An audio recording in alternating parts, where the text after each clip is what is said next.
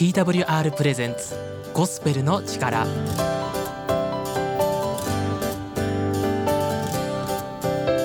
皆さんいかがお過ごしでしょうか？TWR がお送りするゴスペルの力の時間となりました。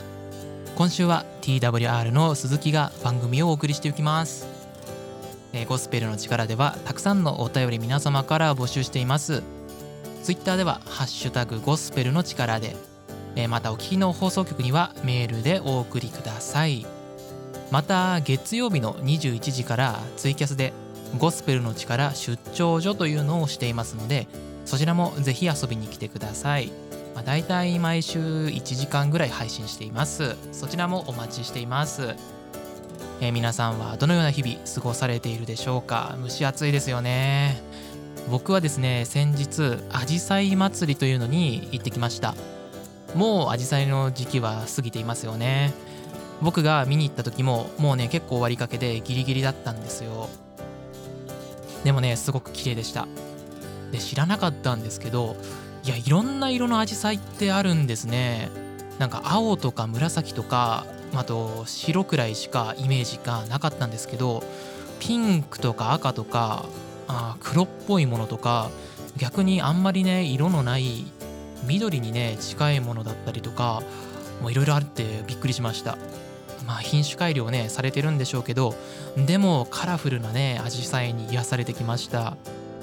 えアジサイって土壌が酸性かアルカリ性かで色がね変わるって昔聞いたんですけど複数のね色が混ざったエリアもあったんですよ。鉢植えに入っているならまあわかるんですけど地面というか同じ土壌だったのであれ別のね色が混ざってるって思って不思議でした。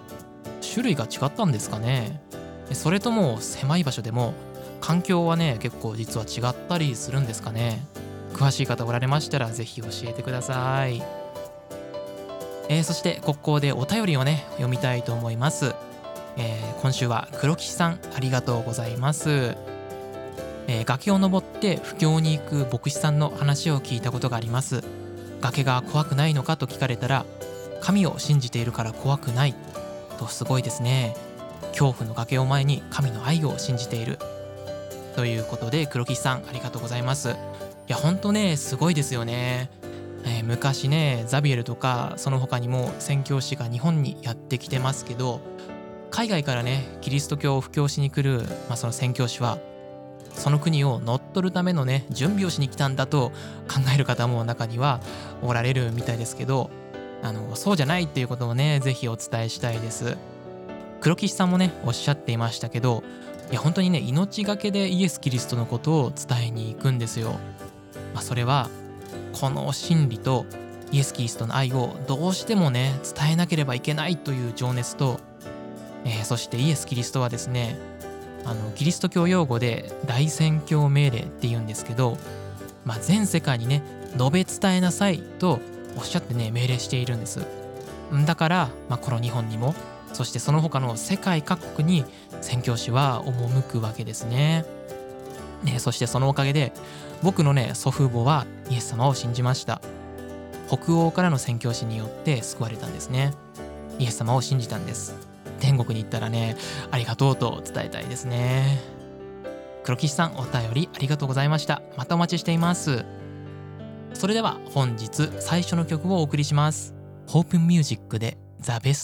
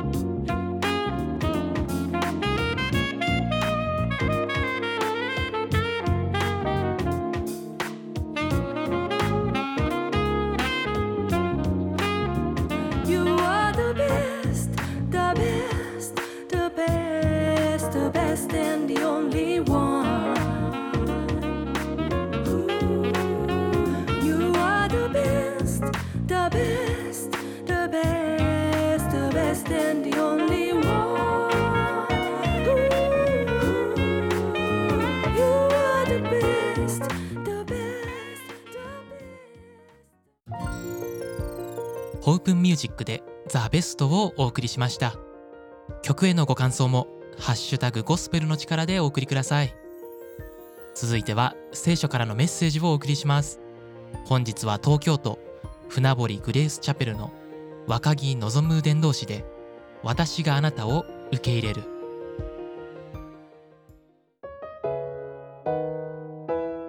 ラジオをお聞きの皆さん、こんにちは。私は東京の江戸川区にあります。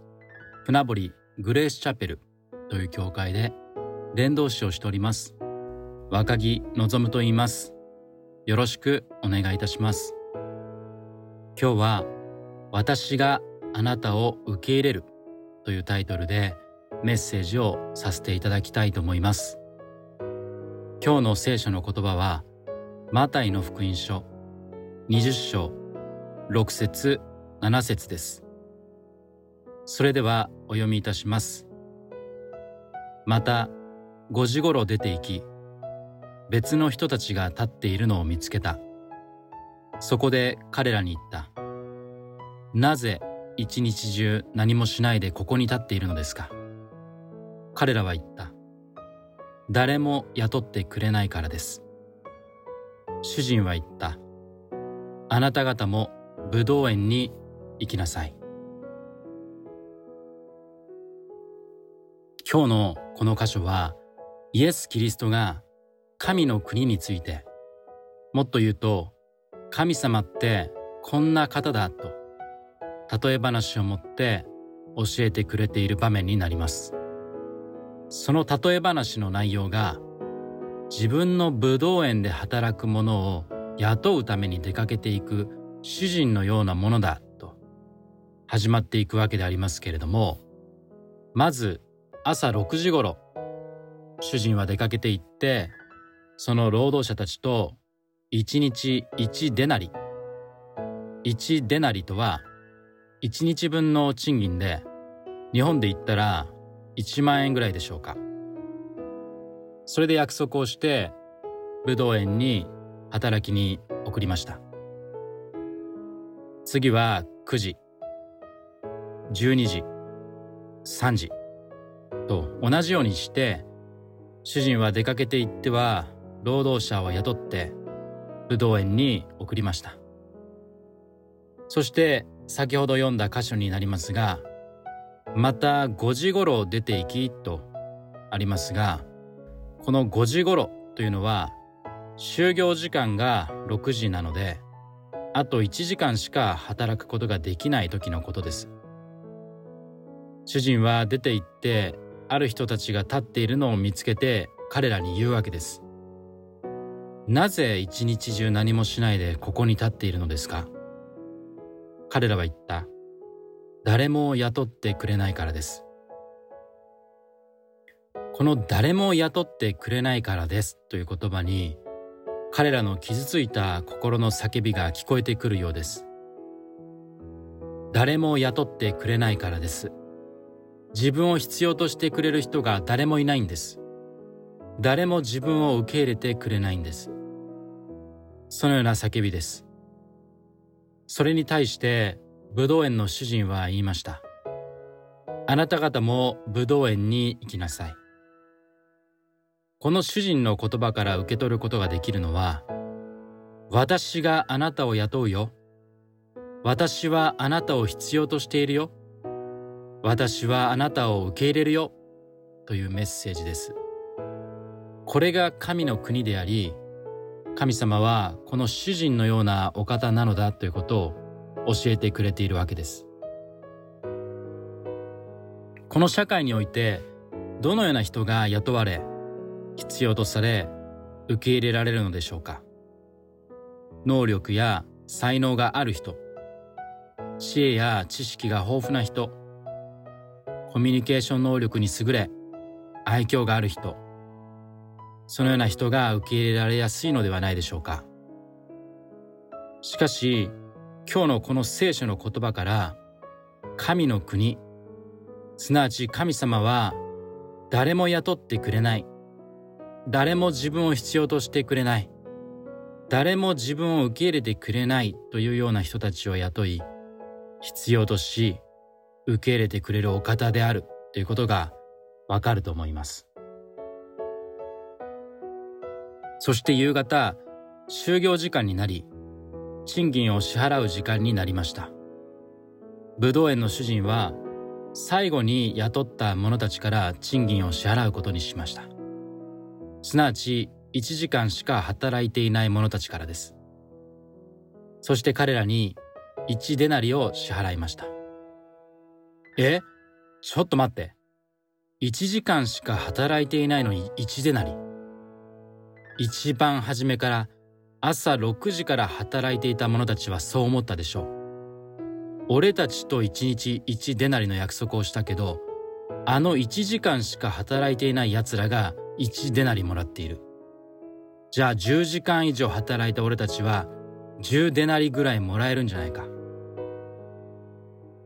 しかし主人はその朝6時から働いた者たちにも1デナリを支払いましたなんだよおかしいじゃないかあの1時間しか働いていない奴らと同じ賃金だなんて。それに対して主人は言いました。私はあなたに不当なことはしていない。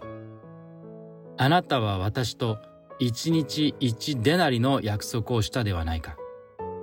あなたの分を取って帰りなさい。私はこの最後に雇った者たちにもあなたと同じだけ与えたいのです。この社会は働きに応じて賃金が支払われていきますけれども神の国というのは働きに応じて賃金が支払われるわけではない働きではなくて存在そのものに対して支払われていくわけです。誰も雇ってくれない。誰も自分を必要としてくれない。誰も自分のことを受け入れてくれない。そのような人たちにブドウ園の主人が1デナリを渡したということはどういうことでしょうか？私はあなたの存在を認めているよ。あなたは私にとって必要な存在なんだよ。私はあなたを受け入れるよということだと思います。社会には様々なコミュニティがあります。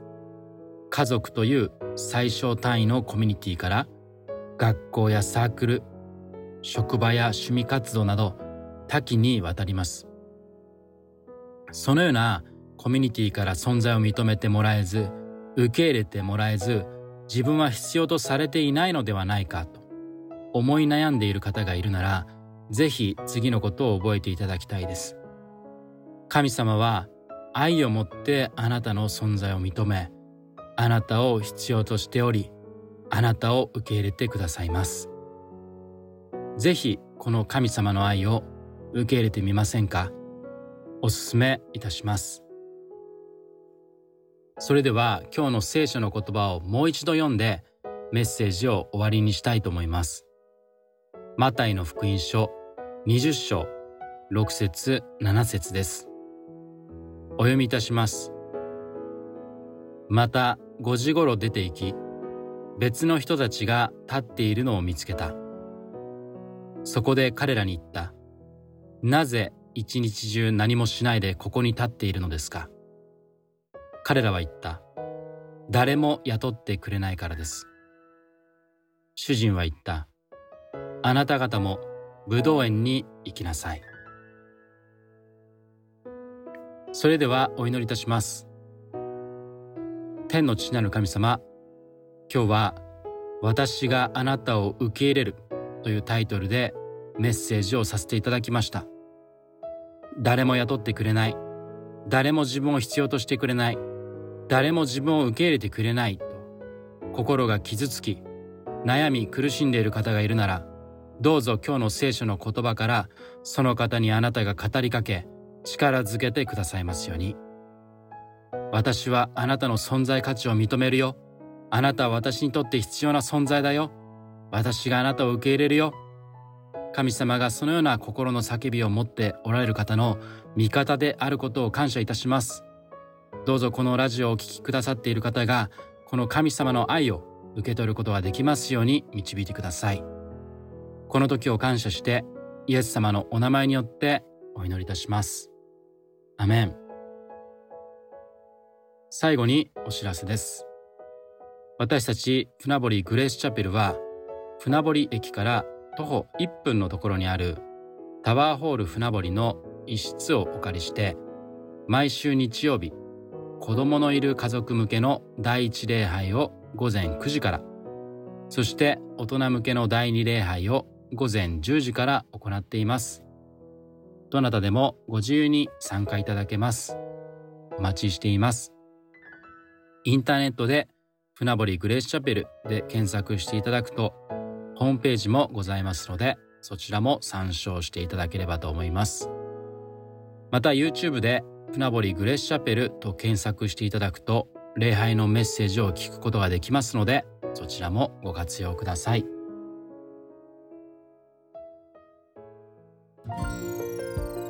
若木伝道師。メッセージありがとうございました。今日のメッセージへのご感想や若木伝道師への質問などもハッシュタグゴスペルの力や鈴木への DM またメールにてお送りください。今日は不思議な神の国の原理を教えてくださいましたね。いや本当に不思議ですよね。働いた時間が違うのに同じ賃金だったらまあ私たちのねこの世界では成り立たないですよね。何のために時給というものがあるんだって思わず言いたくなっちゃいますよね。でもこれは私たちが人間の社会で人間の価値観の中で生きているからなんですね。神の国、え神様は働きに応じてではなく存在そのものに価値がある。全員同じように必要な存在なんだとおっしゃっているんですね。でも嬉しくないですか？自分のね存在意義がわからない。なんで生きてるんだろうと思っている方がもしかしたらおられるかもしれません。しかしですよ神様はどんな人であっても今日のメッセージのようにあなたのことを必要として愛してくださっています。まあ僕自身もねいやなんて小さな存在なんだって思うことが日々多々ありますよ。しかし神様はこんな小さな僕のことも覚えていてしかも人生をねじっと見つめておられそして愛してくださってるんです。いや本当にね嬉しいですね。若き伝道師ありがとうございました。続いては佐藤博牧師による心を癒すボイスメッセージをお送りします。心を癒す。ボイスメッセージ第27回目。5分間の聖書ストーリー。恐れのからくり。あなたは何かに恐れを感じその恐れが自分ではコントロールできないような状態にまで大きくなってしまったことがあるだろうか。一つの恐れをきっかけにして次から次へと様々な恐れがあなたを襲い恐れそのものにまるで飲み込まれるようなそんな体験をお持ちだろうか。先に食べ物と油を毎日神から受けていたエリアのことを見た。雨が降らず人々が食糧危機に陥る中エリアがいた家は食べ物に困らずにいた。ある日神はアーブのところに行くようにエリアに命じられた。アーブは北王国イスラエルの王であったが神に逆らい神の預言者を大勢殺害していた。エリアは勇敢に立ち上がりこれまで誰も見たことがない大きな奇跡を敵の前で見事に行った。天から火が下りエリアの神が本物であることを証明したのだった。歴史的な神の奇跡を行ったエリアだったがここでの話はエリアがヒーローになることで終わってはいない。その後アハブ王の妻イゼベルはエリアのもとに人を使わしエリアを殺すことを告げた。敵の前で素晴らしい奇跡を見せたエリアだったが殺害予告の言葉を聞き逃れるようになった。さらに自分はもう死にたいというようになり神に対してつぶやくようになってしまった。神はそんなエリアに食べ物を与えエリアの後継者を立てた。それにしても彼はなぜ恐れに支配され燃え尽きてしまったのだろうか。そこには誰でもが陥りやすい人間の弱さを見ることができる。まず敵はエリアの仲間である神の預言者たちを大勢殺害していた。エリアにとってこれはどれほどの痛みと悲しみであっただろうか。さらにエリア殺害の予告を直接顔と顔で語るのではなく使いを通して語らせた。敵は少ない言葉とあえて距離を置くことでエリアを恐れさせることに成功した。一方で神はどうであろうか。エリアに近づき食事を与えか細い声でこう聞いた。あなたはここで何をしているのか。神は愛する者に近づき必要なものを与え苦しむ者の言葉を聞こうと耳を傾けている。敵の方法と神の方法が全く違うことをここで見ることができるだろ